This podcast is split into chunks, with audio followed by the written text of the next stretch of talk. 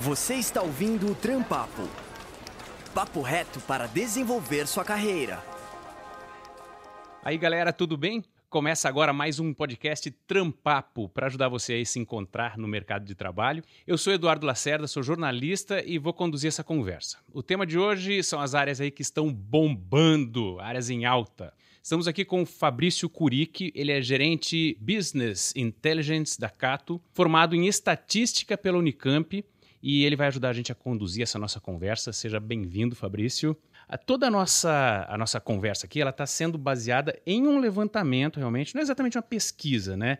É, a Cato ela, ela trabalha muito com os currículos, com as vagas de emprego, e algumas delas despontaram aí nesse ano de 2019 Quais são essas áreas? De que maneira que a gente pode olhar o mercado de acordo com o levantamento que a Cato fez? É, olá, Eduardo. De fato, a gente tem acompanhado bastante toda a movimentação no mercado de trabalho, acho que faz parte do nosso dia a dia acompanhar tanto o lado dos candidatos que estão em busca de uma oportunidade, quanto das empresas que estão buscando o melhor profissional para elas. E a gente tem acompanhado no dia a dia algumas áreas que têm se destacado, como a área de tecnologia e a área de marketing, que foram dois destaques que apontaram tanto nos nossos acompanhamentos diários né, do nosso site, quanto em pesquisas também que a gente realiza, como é a pesquisa salarial, onde a gente vai se embasar um pouquinho aqui ao longo da nossa conversa. Uhum. Área de administração, RH, comercial e vendas também indicaram para mim que talvez não sejam as tops, mas tiveram um bom desempenho aí no ano, né? Sim, também. A área de RH especificamente vem com um bom desempenho, assim como a área comercial e ainda mais agora a gente se aproximando do, do, do final do ano,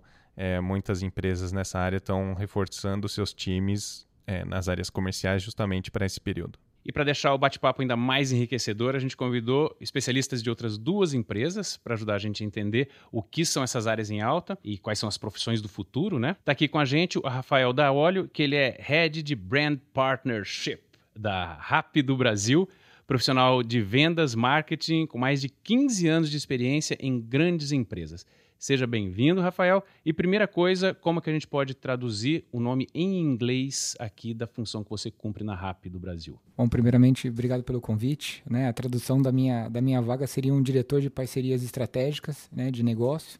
Então, de uma maneira geral, uma área comercial para trazer mais negócio para a empresa. Né? No conceito de uma startup, tudo que a gente precisa nesse momento é, é capitalizar. Né? A gente pega né, o conceito de startup, que inventa investimento por trás, como é que a gente monta um plano de negócio sustentável, nem que seja a médio e longo prazo. E com essa relação ao nome em inglês, é importante que as pessoas estejam antenadas com essas novas nomenclaturas, porque eu imagino que, da mesma maneira que na RAP, um funcionário que está é, galgando uma vaga no mercado de trabalho ali, ele vai se deparar com nomes assim, mas também em outras empresas, né? Sem dúvida, né? E eu não sei se todo mundo sabe, a, a RAP é uma empresa colombiana, né? Então, assim, na nossa cultura, a questão do espanhol também é muito importante, uhum. né? Então, assim, acho que o inglês já está claro para todo mundo, de todas Sim. as gerações, que é uma necessidade básica hoje para o mundo profissional.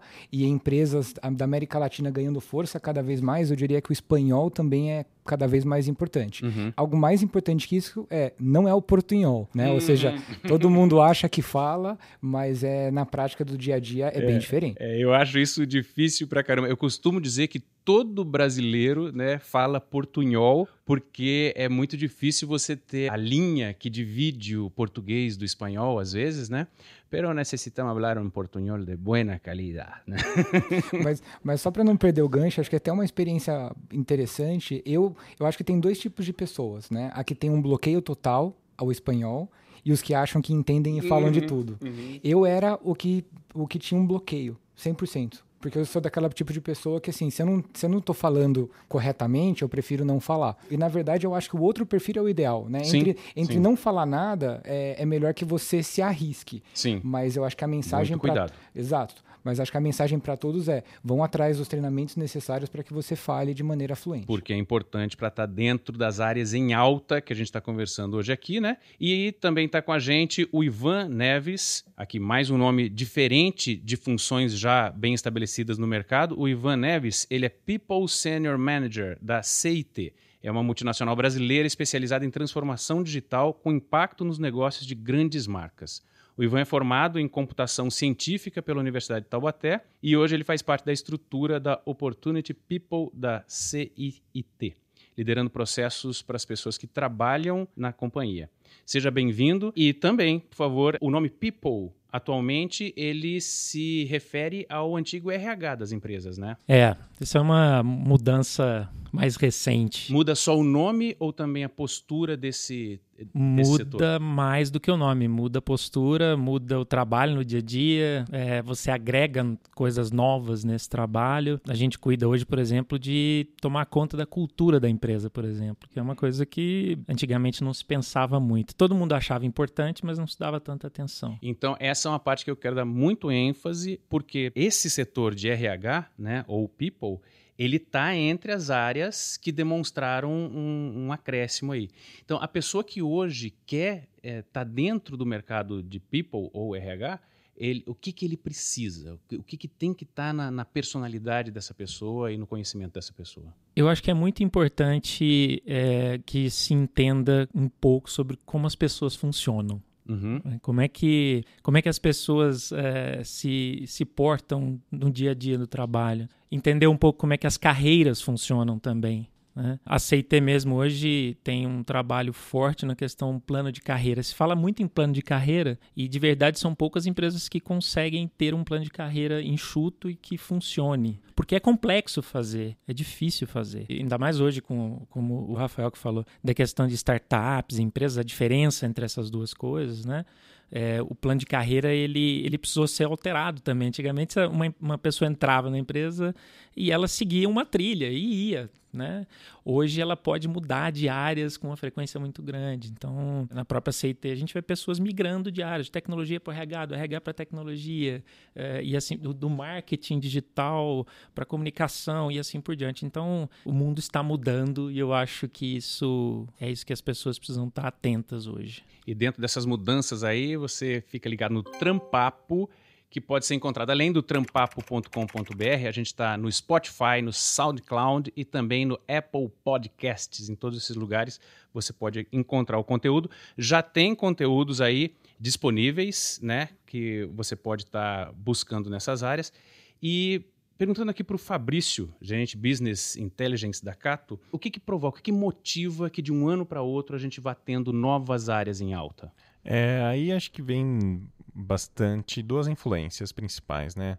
Uma vem de, de um cenário desafiador da economia, onde as empresas que estão mais bem colocadas e conseguem é, produzir e atrair talentos, elas acabam se destacando e essas áreas, é, e esse é o segundo ponto, na verdade, né? As áreas que estão em alta, isso acaba puxando esses profissionais para dentro e, e, valorizando. Acho que isso é um ponto super relevante da gente debater um pouquinho aqui é, em relação ao ponto de, de que alguns profissionais, um pouquinho de oferta e demanda aí, né, tem sido mais requisitados. Então, já puxando um pouquinho para a tecnologia aqui o papo, né, a gente vê que o cenário ele está mudando muito rápido, né? Então, profissionais hoje que têm uma formação específica ali no comecinho da carreira, ao longo da carreira, acabam se especializando é, em outras áreas, como a área de ciência de dados, por exemplo, né? Então, é, eu que sou formado em estatística vi isso acontecer bastante ao longo dos últimos anos. O profissional ele vai, se forma, tem um, uma formação básica ali na faculdade e ao longo da carreira ele vai enfrentando outros desafios, encontrando ali no dia a dia os desafios que, que exigem que esse profissional ele vá se atualizando. E a gente vê bastante hoje é, na internet, né, no, no, ambiente online, muito conteúdo disponível aí para fazer essa especialização. Né? Então hoje é, profissional até de outras áreas conseguem é, ter elementos para começar a trabalhar em data science e, e como as empresas estão muito direcionadas para análise de dados hoje em dia, acaba trazendo um elemento forte aí de contribuição para essa área especificamente, né? Então, dentro de tecnologia, a gente ainda tem outras, outras oportunidades aí que têm crescido bastante. Certo. A gente pode citar algumas aí. É, qual, dentro da área de tecnologia, quais áreas é, você nomearia? É o que a gente tem acompanhado aqui né, no dia a dia é que os desenvolvedores de aplicativos é, tem tido um crescimento bastante intenso em, em, termos de oportunidades, né? E aí o Rafael aqui da RAP trabalha lá bastante forte o aplicativo.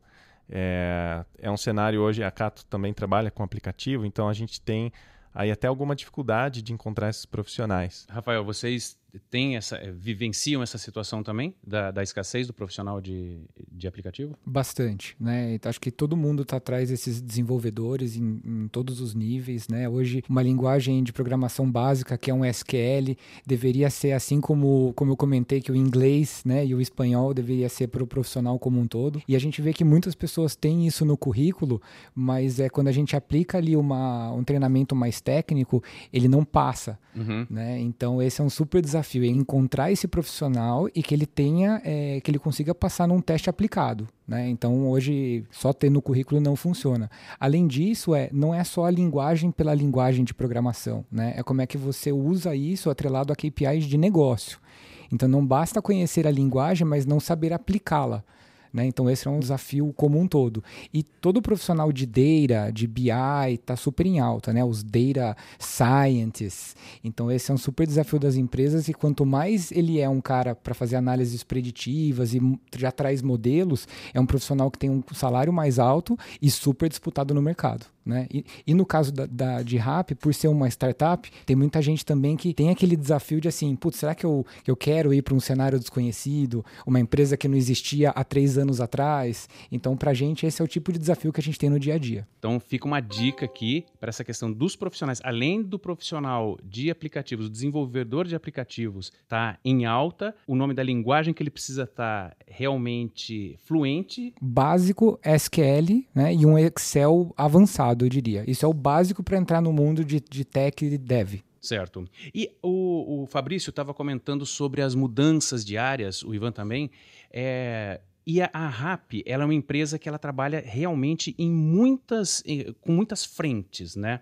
E antes da gente começar a conversa, você comentou comigo que o profissional hoje precisa ter isso também, ele precisa ser híbrido, né? Com certeza. É, a gente às vezes fala que a, as funções que vão existir daqui 20 anos ainda não foram inventadas, né? Eu acho que só sendo realmente é, atento a várias frentes é que você consegue ir se adaptando, né? Sem dúvida. Então, na minha visão, essa experiência de múltiplas áreas, de múltiplos conhecimentos, um profissional generalista com grandes habilidades de comunicação, né, e aplicar isso a negócio é super importante, né? No caso de uma startup, também um pouco da resiliência, né? Muitas vezes a gente está resolvendo um problema pela primeira vez, então tem que ser aquele profissional que consiga navegar bem diante de, de complexidade, né? Então, acho que essa é uma coisa de gerações também, né? Eu trabalhei por empresas tradicionais, né? IBM, SAP, Oracle, Google, e hoje estou numa startup, então o meu DNA é de mudança, né? Acho que é isso que me, que me motiva, mas em conversas, por exemplo, com pessoas de outras gerações, ou até dentro de casa, né? Com meus pais, que né? eles ficaram 22 anos numa IBM, para ele é difícil entender essa ansiedade da mudança. Sim. Mas eu acho que para nos preparar Pro... E era uma empresa de tecnologia, né? IBM, Exa né? Exatamente. Uhum. E, mas pensando nessa questão que você trouxe, que no futuro talvez tenham empresas e, e, cargos que nem existiam, eu acho que esse, esse conhecimento de múltiplas indústrias, de múltiplas funções, é, ajuda, ajudará os profissionais é, de hoje e do futuro. Ivan, é, eu queria complementar um pouquinho. Eu acho que tem uma, uma palavra que, para mim, é muito forte nesse mundo atual e tecnológico, diferente, de transformação, é atitude, né? Acho que o colaborador, as pessoas, elas, elas têm que ter atitude, proatividade. É... Ah, a gente fala de comunicação, é muito complicado falar de comunicação. A gente às vezes fala, ah, essa pessoa não consegue se comunicar. Tá? E, e, isso a gente aprende também, né? Você é um profissional de mídia, um jornalista, você sabe, comunicação você desenvolve, né? Não é um negócio que você nasceu sabendo Sim. ou não nasceu sabendo. Né? E eu acho que a atitude, para mim, é a palavra que diz mais para esse novo mundo de startups e ansiedade de fazer logo e mais o tempo todo. Eu acho que isso faz bastante diferença. O Ivan é da CIT, trabalha lá com a parte de people, né? Que é, hoje, é, eu, hoje eu sou um o profissional. RH que a gente, que a gente traduziu, RH. né? E é. como o RH consegue perceber que a pessoa tem essa. Como o people, né? consegue perceber que a pessoa tem essas qualidades. Mudando a pergunta, para quem está ouvindo a gente, como ele vai conseguir mostrar para a empresa que ele tem essas qualidades de adaptação e de atitude? Normalmente o que a empresa faz, o que a CIT faz para entender se esses profissionais têm aquilo que é necessário, especificamente em que a gente chama de soft skills, que são os comportamentos né, necessários para entrar, a gente trabalha muito com desafios, com, com contar para a pessoa uma história de um problema de negócio, por exemplo, e perguntar para ela como que você agiria nesta situação especificamente. É, e ali a gente tem, obviamente, uma, uma cartilhazinha de se tiver dentro dessa. Não tem respo resposta pronta para isso, Sim. mas se tiver dentro desta linha, ok, faz sentido com a, com a cultura da minha empresa, eu posso trazer esse profissional para dentro. Se ele tiver muito diferente daquilo, a melhor coisa que você faz é deixar para uma próxima é, e, e, e, dar, obviamente, o feedback, né, o retorno para essa pessoa do porquê que ela não foi escolhida. Sim. E dentro do possível dizer a ela. É, eu acho que você precisa trabalhar esta questão específica que faltou na nossa percepção. Se a empresa não der essa resposta, como que a pessoa consegue saber o que, que tirou ela do processo? É muito difícil ela saber. Por se isso, cada vez. Atitude, é delicado. Cada vez mais, se as empresas não dão a às pessoas o feedback, né, o retorno do porquê que ela não entrou, elas vão ter muita dificuldade. Uhum. Agora, estudar por fora, leitura, ler. Ouvir o é, trampapo. Ouvir o trampapo, né? É, podcasts, vídeos e assim por diante, isso contribui bastante. Mas as empresas precisam focar na questão de toda vez, num processo seletivo, elas precisam dar retorno para as pessoas que participam, para os candidatos, para contribuir com o mercado. Sim, sim. É, e lembrando aí, o Trampapo está no trampapo.com.br, no Spotify, SoundCloud, Apple Podcasts e Fabrício da Cato, uma pergunta importante. O fato da área estar em alta significa que ela tem os melhores salários? É, a gente vai encontrar essas duas situações, é, situações diferentes, eu digo. É, situações onde, como a gente já está falando aqui da área de tecnologia, onde a gente tem um volume de oportunidades que está crescendo hoje. Então, você vê aí a gente está falando de cargos que, que não existiam, que daqui 20 anos é, a gente uhum. hoje não existe. Não sabe o que vai ser essa profissão, né? Exato. Uhum. Na, na, área de tecnologia a gente enxerga isso bastante claro. Então, posições que há seis anos atrás não existiam. É, assim como na área de marketing, né? Que é uma outra situação onde o volume de oportunidades ele está crescendo, mas é, o salário médio aí da, das oportunidades já está um pouco mais estável, né? enquanto que tecnologia tem as, os dois crescimentos, tanto em oportunidades quanto em salário. Na área de marketing, a gente já vê um crescimento do volume de oportunidades e o salário eh, médio ofertado já está um pouco mais estável. Né? É, e aí, na área de marketing, é, a gente tem acompanhado aqui bastante destaque para algumas posições que até alguns anos elas é, ou não existiam, como é o caso de analistas de mídias sociais. Né? Se você pensar há seis, sete anos atrás, eram posições muito pequenas e hoje elas já têm um volume de, de oportunidades mais ampla no mercado. Teve um crescimento bastante interessante. É, assim como os analistas de marketing digital. Né? Acho que o desenvolvimento aí do, desse, do ambiente online como um todo permitiu esse crescimento e, e aí isso trouxe é, mais oportunidades para essa área de marketing, especificamente nessa questão de marketing digital. Dentro da pesquisa de todo o levantamento de vocês, é possível é, a gente conseguir a informação de, entre as atividades em alta, quais estão com os melhores salários? Sim, a gente tem é, por ramo de atividade né, da, das empresas, a gente vê que o setor de serviços tem ofertado salários melhores hoje em dia. Isso tanto a gente enxerga aqui nos dados da Cato, quanto com dados Dá para a gente falar em números? Da área de, especificamente dentro é, de serviço, a área de, de tecnologia, ela teve um incremento aí no salário médio de 12%. A gente viu entre o ano passado e esse ano. É, ainda dentro da área de serviços. Mas a... chega, chega a ganhar quanto um profissional dessa área? É, e varia bastante de acordo com o nível do profissional, né? Mas em, em termos gerais, é, a gente tem um salário de 2,5, mas a média muda bastante. É, então depende bastante do tipo de, de profissional que está trabalhando lá. Então, por exemplo, se a gente falar na área de tecnologia ainda, né? Então, engenheiros de, de aplicativos, por exemplo, é, tem um salário médio de 8 mil reais. Né? E teve um crescimento de, de quase 10% Sim, em relação ao ano passado. Mais uma vez, olha aí ó, a dica. Os desenvolvedores de aplicativos né? estão bem, bem fortes aí na área. E aí também tem um, teve um destaque bastante forte em relação, e aí já é um cargo de gestão, mas os gerentes de segurança é, da informação, é, por exemplo, a nossa pesquisa apontou que eles têm um salário médio de 11 mil reais. É, porque a segurança de informação hoje tem sido também uma área muito valorizada, né? Bastante valorizada e, e cada dia mais é um, é um componente crítico é, de sucesso até para as empresas, né? Uhum. Então, a forma como as empresas estão lidando com a questão de segurança da informação, a gente sabe aí que tem a Lei Geral de Proteção de Dados também é, vindo, então as empresas precisam se preparar bastante para isso e acaba sendo hoje um fator crítico de sucesso para as empresas trabalhar com a segurança da informação que elas estão lidando, uhum.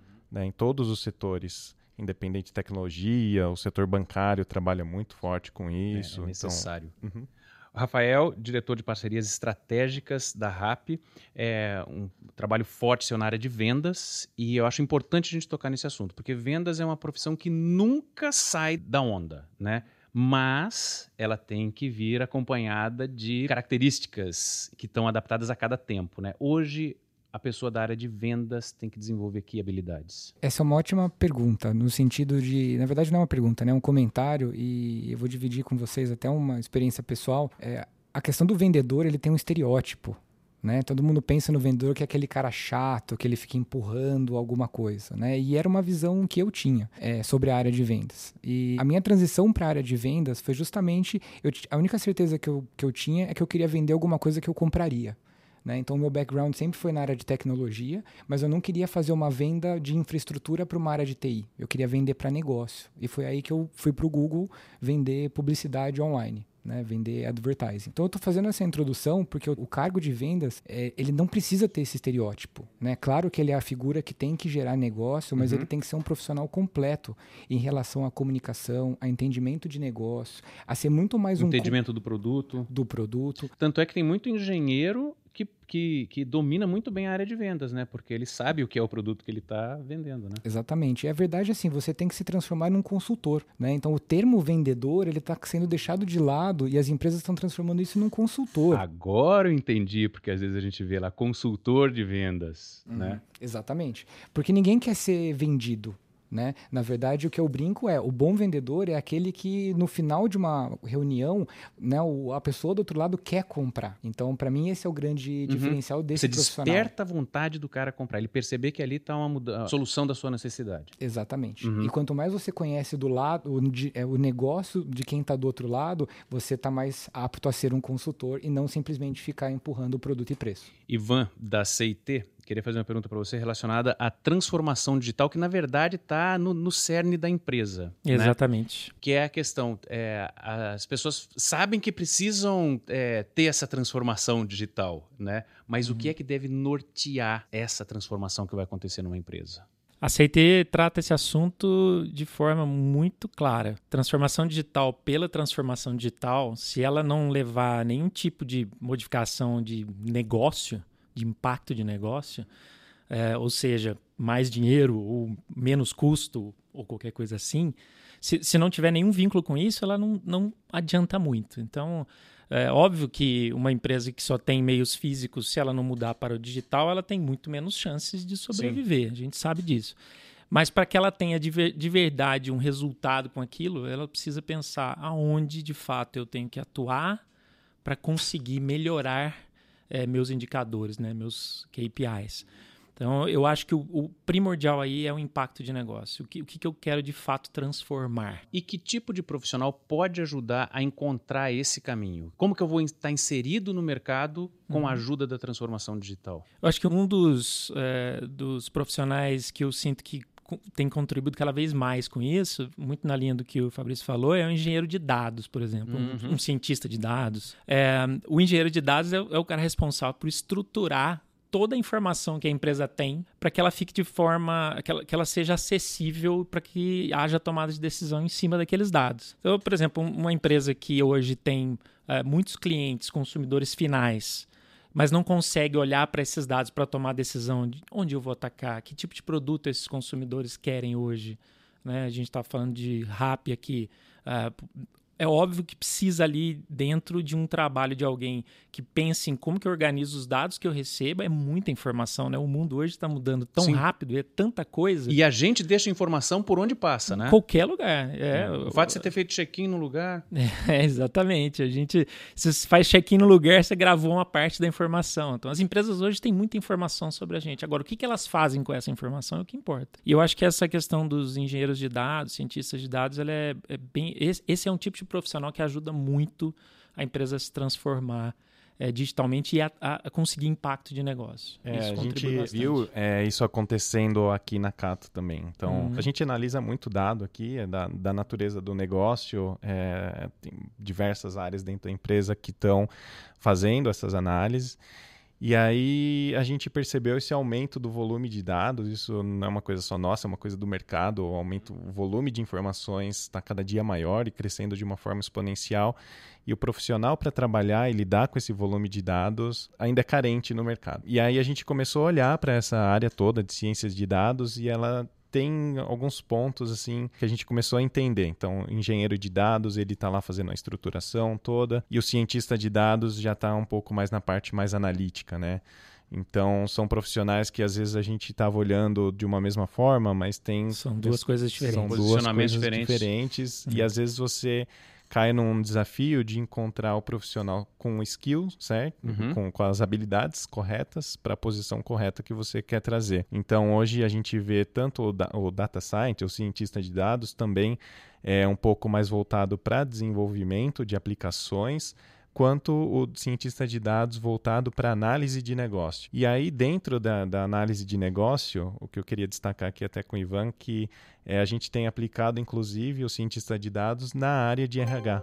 Né, com a área Muito. de People Analytics, Exato. que tem crescido bastante, acho que é uma outra área em alta dentro do RH que a gente tem percebido aqui, é essa dinâmica de People Analytics. Como você usa a ciência de dados a favor da gestão de pessoas dentro das empresas. CIT tem vivenciado isso todos os dias, né? Já, é, como é que você usa os dados, por exemplo, para aumentar a sua taxa de retenção de, de pessoas?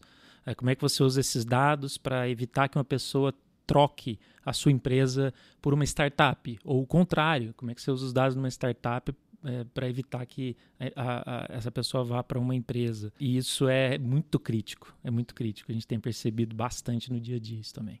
O Rafael, diretor de parcerias estratégicas da RAP, você chegou a comentar aí sobre a questão da, das startups e tal. O que, que deve nortear um, um funcionário, uma pessoa que está buscando emprego, né? Se ela deve realmente focar numa startup ou se ela deve ir para uma empresa mais tradicional? Tem algum elemento que norteie isso? Com certeza, né? Eu acho que na verdade todo profissional em qualquer nível, acho que o mais importante é ele saber o que, que ele quer fazer pelos próximos anos, né? Eu falo que hoje o RH, os gestores, eles têm um papel de facilitador de carreira, né? Mas assim, a questão de, do, do, próprio profissional é muito dele com ele mesmo e saber para onde ele vai. Por que, que eu estou falando isso? Né? Eu acho que eu fiz essa movimentação né, de uma empresa tradicional para uma startup e a grande diferença é a questão de, de processos. Né? Uma startup, ela não necessariamente tem os processos já estabelecidos. Muitas vezes você vai se encontrar sozinho para criar um processo. Você não vai encontrar pessoas na, nas outras áreas que tenham a mesma prioridade que você. Então, nessa autorreflexão, se você é uma pessoa que precisa é, de estrutura, de suporte, de processos, de pessoas, de job description, talvez um modelo mais tradicional uhum. seja melhor para você. Job description é realmente uma função bem detalhada, né? Exatamente. Uhum. Na startup, a pessoa tem que é, trabalhar como se a empresa fosse dela. Exatamente. Então, assim, é, um, é uma veia mais empreendedora, uma uhum. pessoa que quer assumir riscos, uma pessoa que quer literalmente criar algo novo, se sentir dono da área. Uhum. Então, tem que ter um skill bem diferente. E, e, e as empresas uh, tradicionais hoje, elas, elas vão encontrar dificuldade se elas também não se movimentarem internamente para se tornarem pequenas startups dentro dela. É o que acontece na CIT hoje. A gente tem growth units, né, unidades de crescimento, que são como pequenas startups. Eu, eu tenho que ajudar o meu cliente a se tornar um a, a, a, se tornar uma empresa mais ágil, mais veloz. Você vai entregar a tarefa na mão da pessoa que trabalha para vocês. Sim. E, e, e, ele vai ter que realmente desenvolver aquilo. A gente chama isso de power to the edge, né? Assim, dá o poder lá na ponta. O uhum. cara que está lá na frente lá na batalha com o cliente no dia a dia, ele tem que saber que decisões ele tem que tomar na hora. Seria um se vira de uma maneira profissional. Exatamente, é, exatamente. Mas óbvio, sustentado, obviamente, Sim. pela cultura da empresa. Sim. A gente estava falando de cultura, né? Se não tiver isso ali, fica complicado, porque o cara vai tomar atitudes pessoais e não profissionais. Sim. E o que a gente busca é que ele tome atitude profissional resolva um problema do cliente e ao mesmo tempo saia dali é, é, também é, preservando uhum. a cultura da empresa. Né? Sim, e a empresa, logicamente, é, vai dar todo o apoio que ela precisa que, que, que, esse trabalhador precisa para entregar o resultado final. Exatamente, uhum. é isso aí. E mesmo só pegando o gancho da questão assim de, de startups, é importante entender assim, que tem startups e startups.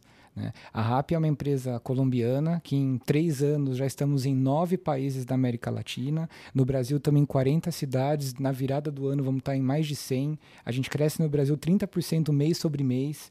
Então também tem que entender qual que é o DNA e, e, e o apetite de cada uma dessas empresas para você ver se isso vai ao encontro daquilo que você está buscando. Uhum. Né? Então assim, a RAP é uma empresa de crescimento exponencial. Né? Em menos de, em pouco mais de três anos a gente tem mais de 3 mil funcionários. Então também é super importante importante o profissional entender, além de que modelo ele quer estar tá trabalhando, qual que é a veia, qual que é o DNA de cada empresa para ele ver se ele, se ele se enxerga dentro desse dia a dia. Só, só de você falar isso, a gente já percebe a energia que a pessoa precisa ter, né? Para estar tá encarando os desafios. Exatamente. No caso da RAP, que né, o nosso propósito é entregar literalmente de tudo em minutos. A cada 19 dias a gente lança um produto ou um serviço novo.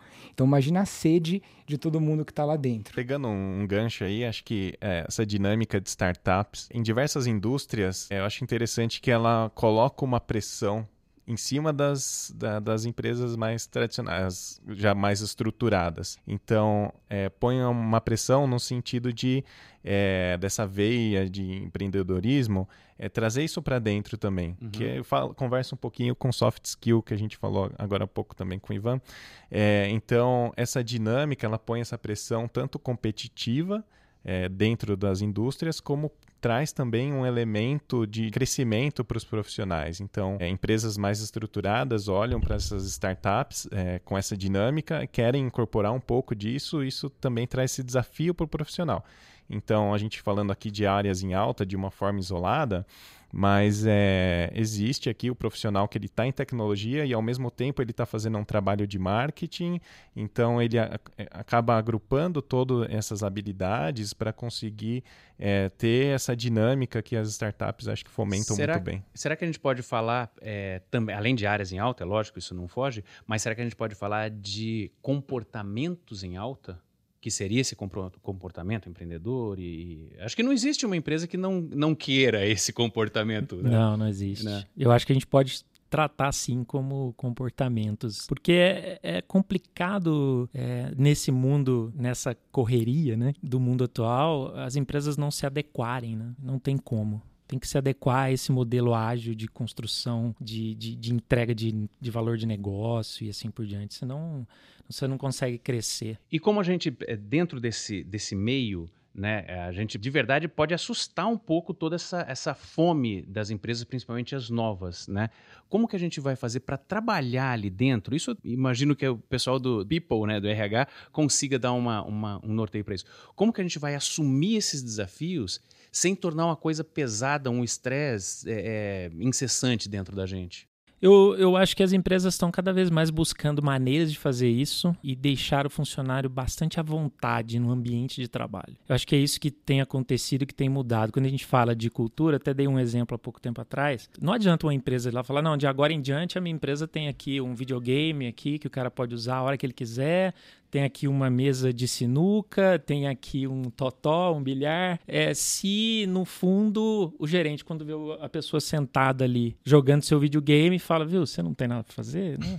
Você, Sim. Não adianta é. nada disso. Então, acho que o trabalho é em cima do ambiente do, do trabalho, porque ele seja muito mais flexível é, para que as pessoas consigam sim entregar o seu melhor mas num ambiente tranquilo, calmo que dê a eles o que eles precisam para fazer o trabalho. Aí eu queria até compartilhar aqui uma experiência que a gente está tendo aqui na Cato, que diz respeito a, a, essa cultura, né? Onde a gente enxerga que o principal de cada colaborador é entregar um resultado. E aí isso independe do local que ele está trabalhando. Então hoje a gente está com uma iniciativa aqui é, de boa parte da, da companhia ter essa possibilidade de fazer o trabalho remoto. E a gente tem incorporado isso na cultura, é, tentando fazer esse equilíbrio né, entre essa, essa pressão e essa entrega de resultado, com também pensando no ponto de vista do colaborador, da qualidade de vida. Então, a gente tem fomentado bastante essa, essa esse trabalho remoto é, aqui na Cato. Interessante, isso aí ajuda a aliviar essa pressão um pouco da criação constante. Uma, uma questão que eu queria a, a, opinião de vocês todos é sobre fazer o que gosta ou ir atrás das áreas em alta.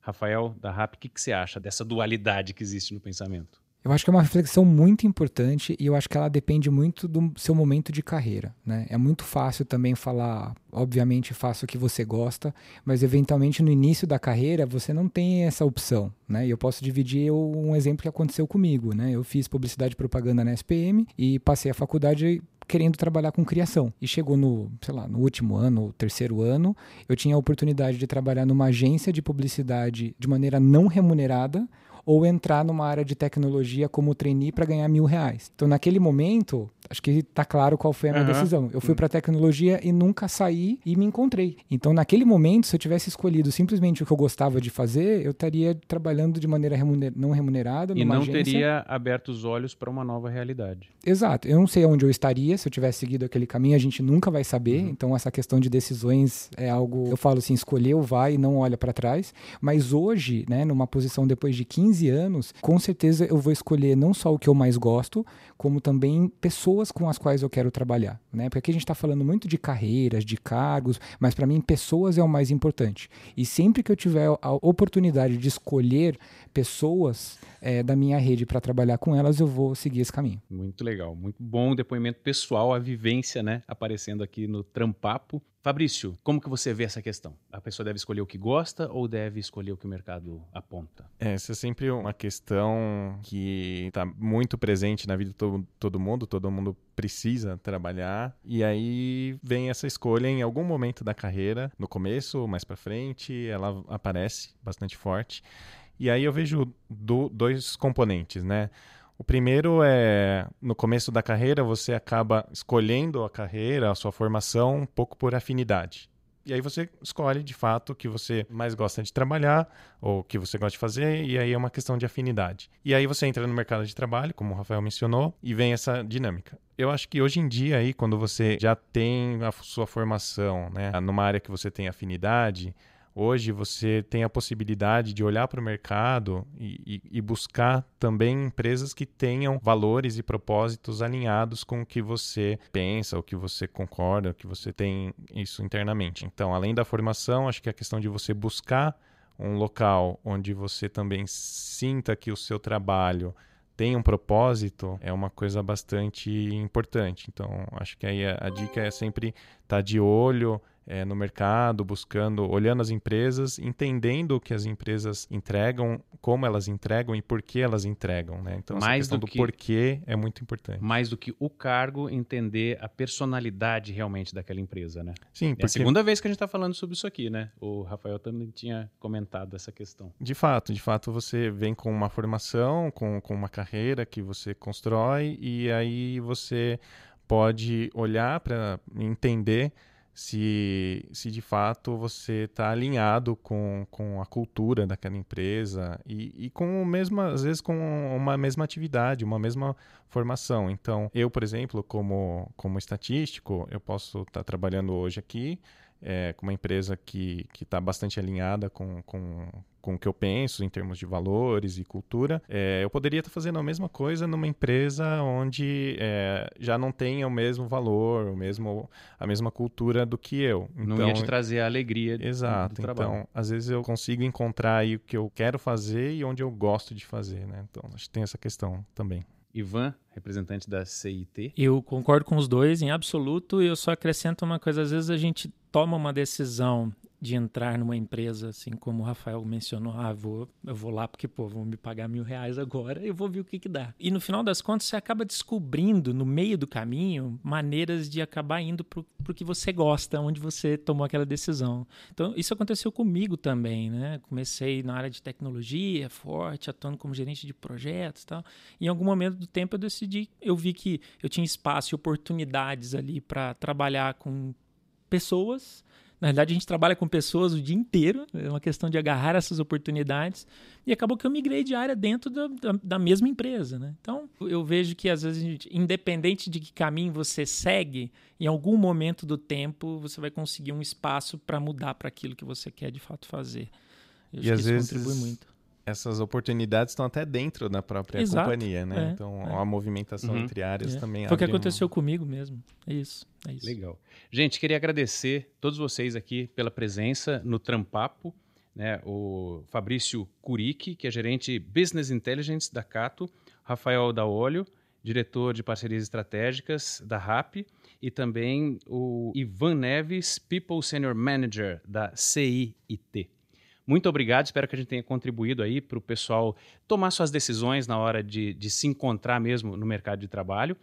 E lembre-se que o Trampapo ele está no site trampapo.com.br, está também no Spotify, SoundCloud, Apple Podcasts e já tem material lá à disposição para quem vê. A gente tem, tem um material interessante sobre currículos e também sobre mercado de trabalho.